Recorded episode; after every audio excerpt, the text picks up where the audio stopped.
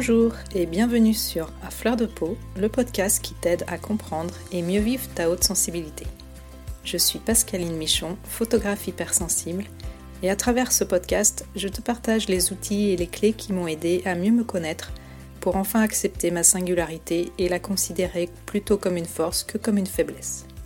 Ce podcast est une source d'inspiration qui t'offre un nouvel éclairage sur ta façon de fonctionner afin que tu apprivoises ta haute sensibilité pour vivre une vie plus apaisée et épanouissante.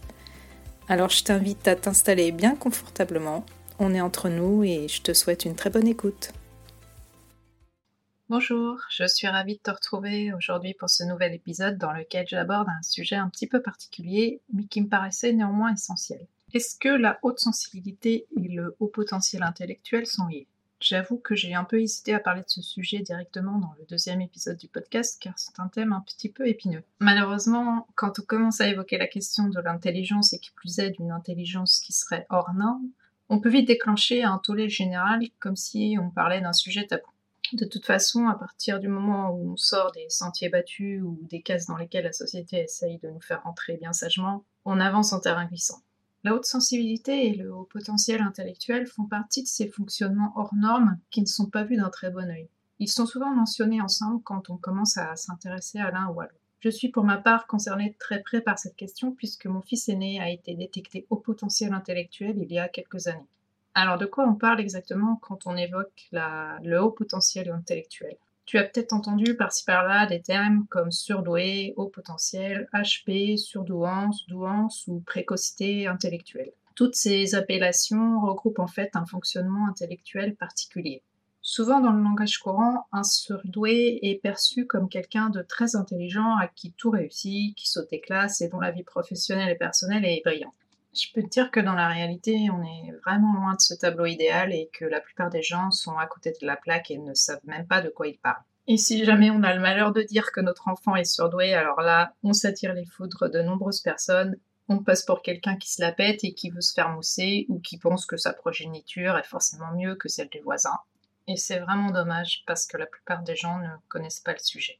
Quand on pense surdoué, on associe euh, immédiatement l'idée de quotient intellectuel ou de QI qui euh, fait office de référence. Alors oui, c'est effectivement un marqueur pour établir le haut potentiel et il est admis par la communauté scientifique qu'il doit être de 130 ou plus pour reconnaître la douance. Mais en fait, comme je viens de te le dire, ce chiffre est juste un indicateur et c'est surtout d'une personnalité et de tout un fonctionnement intellectuel dont il est question. Comme la haute sensibilité, d'ailleurs, euh, je t'invite à réécouter ou écouter le premier épisode si tu veux connaître un peu mieux les caractéristiques de la haute sensibilité. Donc, tout comme la haute sensibilité, le système cérébral des personnes concernées par le haut potentiel intellectuel est caractérisé par un fonctionnement différent de ce qui est reconnu comme étant la norme. L'activation cérébrale est d'une haute intensité, donc euh, ça fuse là-dedans. Le nombre de connexions de neurones est très élevé, les réseaux de neurones se déploient dans toutes les aires du cerveau. Le traitement des informations est en arborescence, donc euh, un peu comme un arbre, à la place d'une euh, pensée qui serait plutôt linéaire. Et euh, du coup, il y a une rapide association d'idées qui ont du mal à se structurer à cause de leur quantité, de leur diversité. La pensée est souvent divergente, c'est-à-dire qu'on ne pense pas de la même façon que la plupart des gens. Il y a un déficit de l'inhibition latente, c'est le fameux filtre dont je te parlais dans l'épisode 1 qui oblige le système cérébral à intégrer toutes les informations en provenance de l'environnement sans tri préalable. Comme les hypersensibles, les HP en ont plein la cervelle. On n'arrive pas à accéder aux stratégies utilisées lors de la résolution d'un problème car les connexions se font tellement à grande vitesse et en deçà du seuil de la conscience qu'on peine à expliquer comment on en est arrivé à telle ou telle conclusion. D'où les difficultés qui sont parfois rencontrées en cours de scolarité mais aussi après dans la vie professionnelle. L'intelligence est intuitive et plutôt en image et elle s'accommode mal euh, du langage, des mots et de la structure verbale.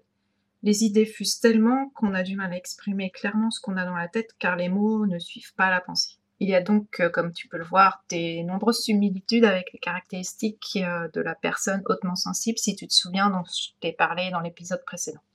La grande sensibilité est d'ailleurs une caractéristique du haut potentiel, même si elle n'est pas forcément systématique. On retrouve aussi le sentiment de décalage, le mental en ébullition, le foisonnement d'idées qui arrivent dans tous les sens, l'intensité des réactions par rapport au vécu, les émotions, l'importante capacité d'observation dans les petits détails, la curiosité et l'imagination, la créativité et l'intuition, le sens aigu de la justice et, l'idéalisme, et l'incapacité à agencer des idées qui arrivent trop en simultané, et la difficulté donc à s'exprimer clairement qui peut nous faire passer pour des personnes pas toujours très fut-fut alors que c'est tout l'inverse. Bref, la liste des similitudes est vraiment longue.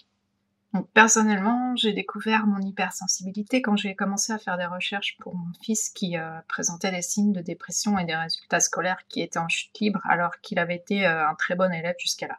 Pour t'expliquer un petit peu le contexte, depuis son enfance, euh, c'était un petit garçon sensible qui se posait beaucoup de questions, qui était super curieux, qui voulait tout savoir sur tout. Et comme c'était notre premier enfant, et en plus de ça, c'était le premier enfant de toute la famille étendue, si on peut dire, on avait avec mon homme pas de grille de lecture et de comparaison, et pour nous c'était tout à fait normal qu'il euh, se comporte comme ça.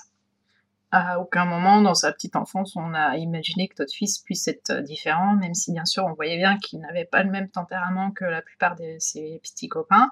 Il était sociable, mais pourtant il préférait euh, souvent être seul, il n'était pas trop intéressé par les mêmes choses que les enfants de son âge, par exemple comme le sport, qui, ne l'intéressait pas du tout tout ce qui l'intéressait lui, c'était de lire des livres, de comprendre comment tout fonctionnait, et il préférait de loin passer son temps avec des adultes, mais encore une fois, comme c'était notre premier enfant, on se disait que c'était normal.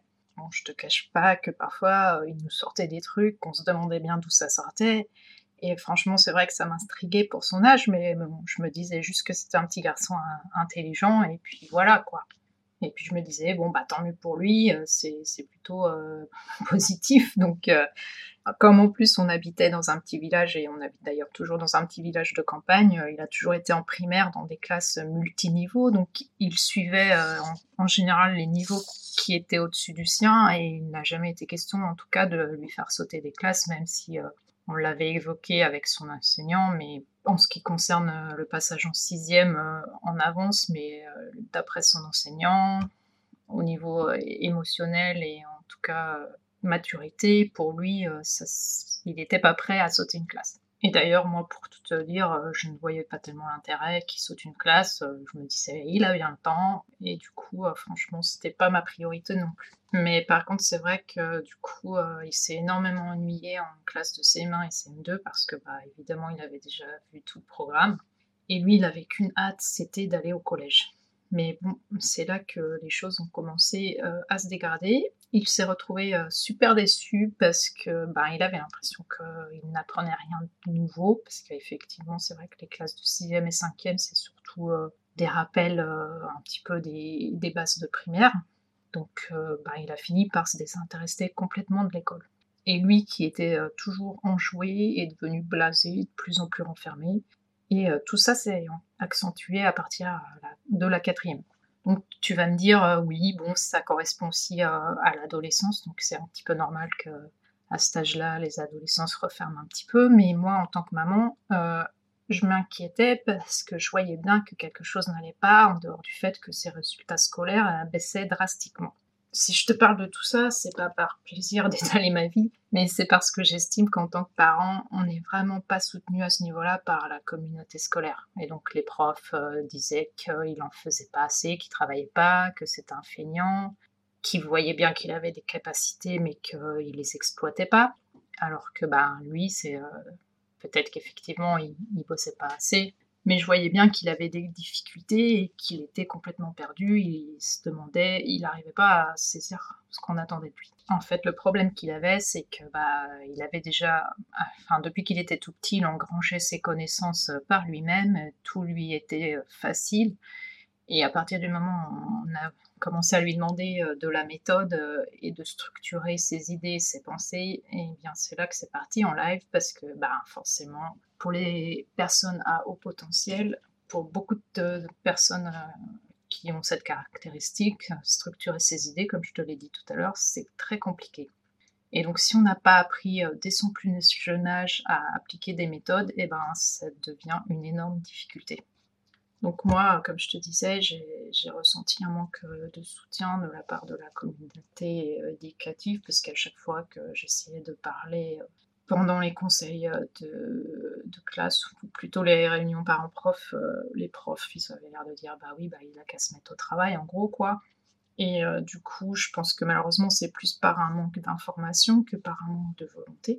Mais si j'avais pas fait des recherches par moi-même, euh, je sais pas comment mon fils aurait terminé. Je pense que bien des élèves à haut potentiel euh, qui ne sont pas détectés se retrouvent dans des situations dramatiques parce qu'on n'a pas su reconnaître leur spécificité. Mais bon, bref, je suis pas là pour faire croisade contre les lacunes de l'éducation nationale, même si ça me démange parfois, mais Toujours est-il que j'ai découvert complètement par hasard le sujet du haut potentiel intellectuel alors qu'il avait 15-16 euh, ans à travers euh, une vidéo témoignage d'un ado qui avait à peu près l'âge de mon fils.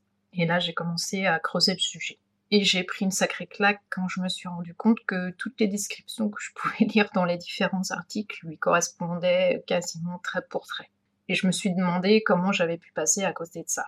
Et j'ai pris euh, une baffe encore plus monumentale quand, au fil de mes lectures, je me suis rendu compte que ça me correspondait à moi aussi sur bien des points. C'est donc euh, comme ça que j'ai fait connaissance avec mon fonctionnement cérébral et ma très haute sensibilité, comme je te l'expliquais dans l'épisode 1. Par contre, j'ai rejeté en bloc le côté surdoué. Dans ma tête, euh, c'était impossible en ce qui me concernait, car depuis que je suis toute petite, je me suis toujours considérée comme étant bien moins intelligente que la moyenne. Tout comme pour la haute sensibilité, on peut dire qu'il y a un profil type pour le haut potentiel intellectuel. Bien évidemment, euh, tout le monde n'a pas les mêmes caractéristiques ni les mêmes comportements en tout point, mais il y a certaines récurrences qui peuvent mettre la puce à l'oreille. Pour savoir euh, si on est concerné par le haut potentiel intellectuel, on doit passer un bilan chez un spécialiste.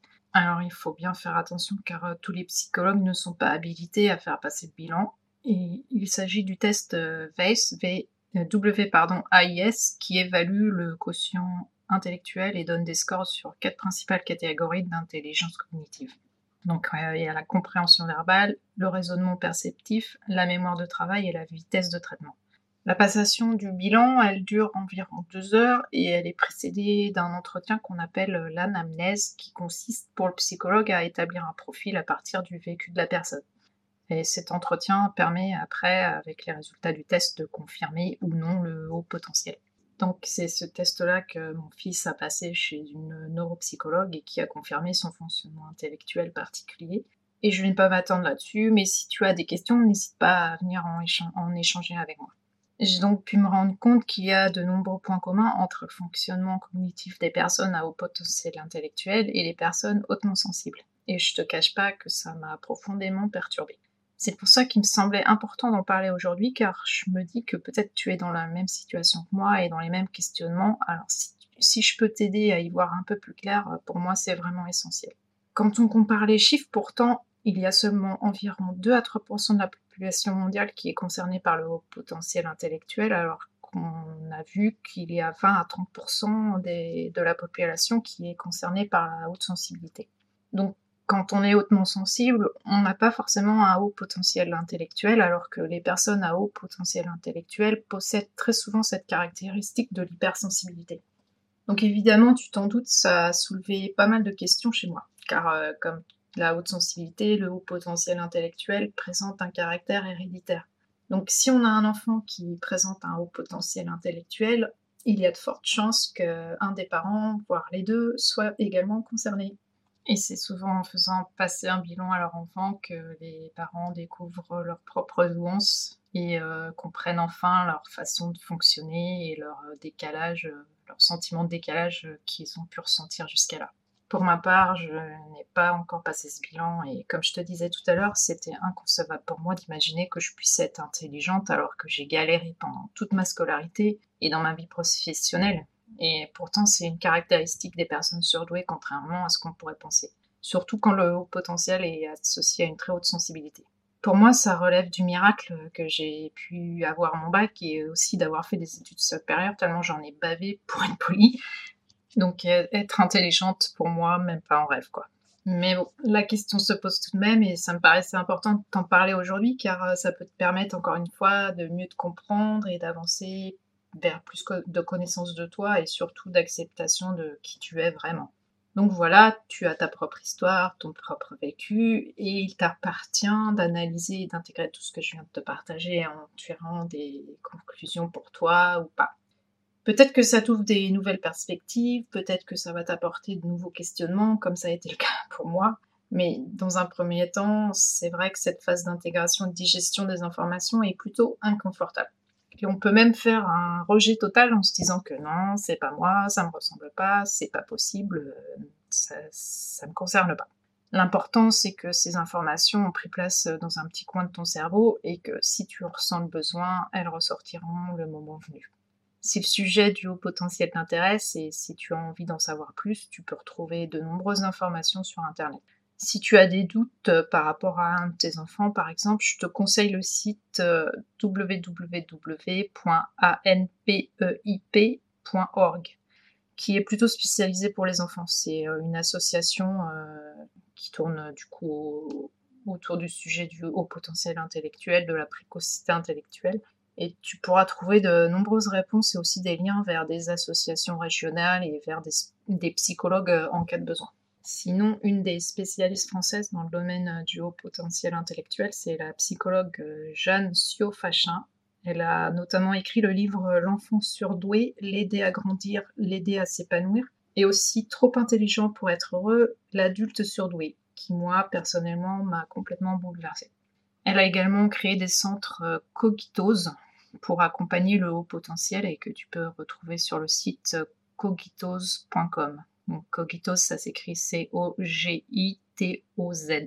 Euh, Monique de Kermadec est elle aussi psychologue et psychanalyste spécialiste du sujet et notamment elle a beaucoup abordé celui des femmes surdouées. Je peux te citer aussi Béatrice Millettre, Christelle Petit-Colin, Fabrice Michaud, le blog d'Alexandra Reynaud qui s'appelle Les Tribulations d'un petit zèbre, qui est devenu aussi une référence. Bref, euh, il existe de nombreux auteurs et ouvrages sur le sujet et tu trouveras forcément ton bonheur ou au moins quelques réponses parmi tout ça. Voilà, j'espère que ce que je t'ai partagé aujourd'hui t'aura été utile et franchement, je n'avais aucune idée du temps qu'allaient durer mes épisodes quand j'ai commencé à réfléchir au podcast et je me rends compte que finalement, j'ai beaucoup de choses à dire. La preuve que je peux être très bavarde quand le sujet me passionne. Je pense que dans un premier temps, c'est important de poser des bases autour du sujet de la haute sensibilité et de toutes les implications que ça peut avoir avant que je te propose des solutions plus concrètes pour avancer avec cette singularité. J'espère que tu es OK avec ça et surtout n'hésite pas à m'en faire part et à venir discuter avec moi si, euh, si tu as des suggestions ou des questions. Je te dis à la semaine prochaine.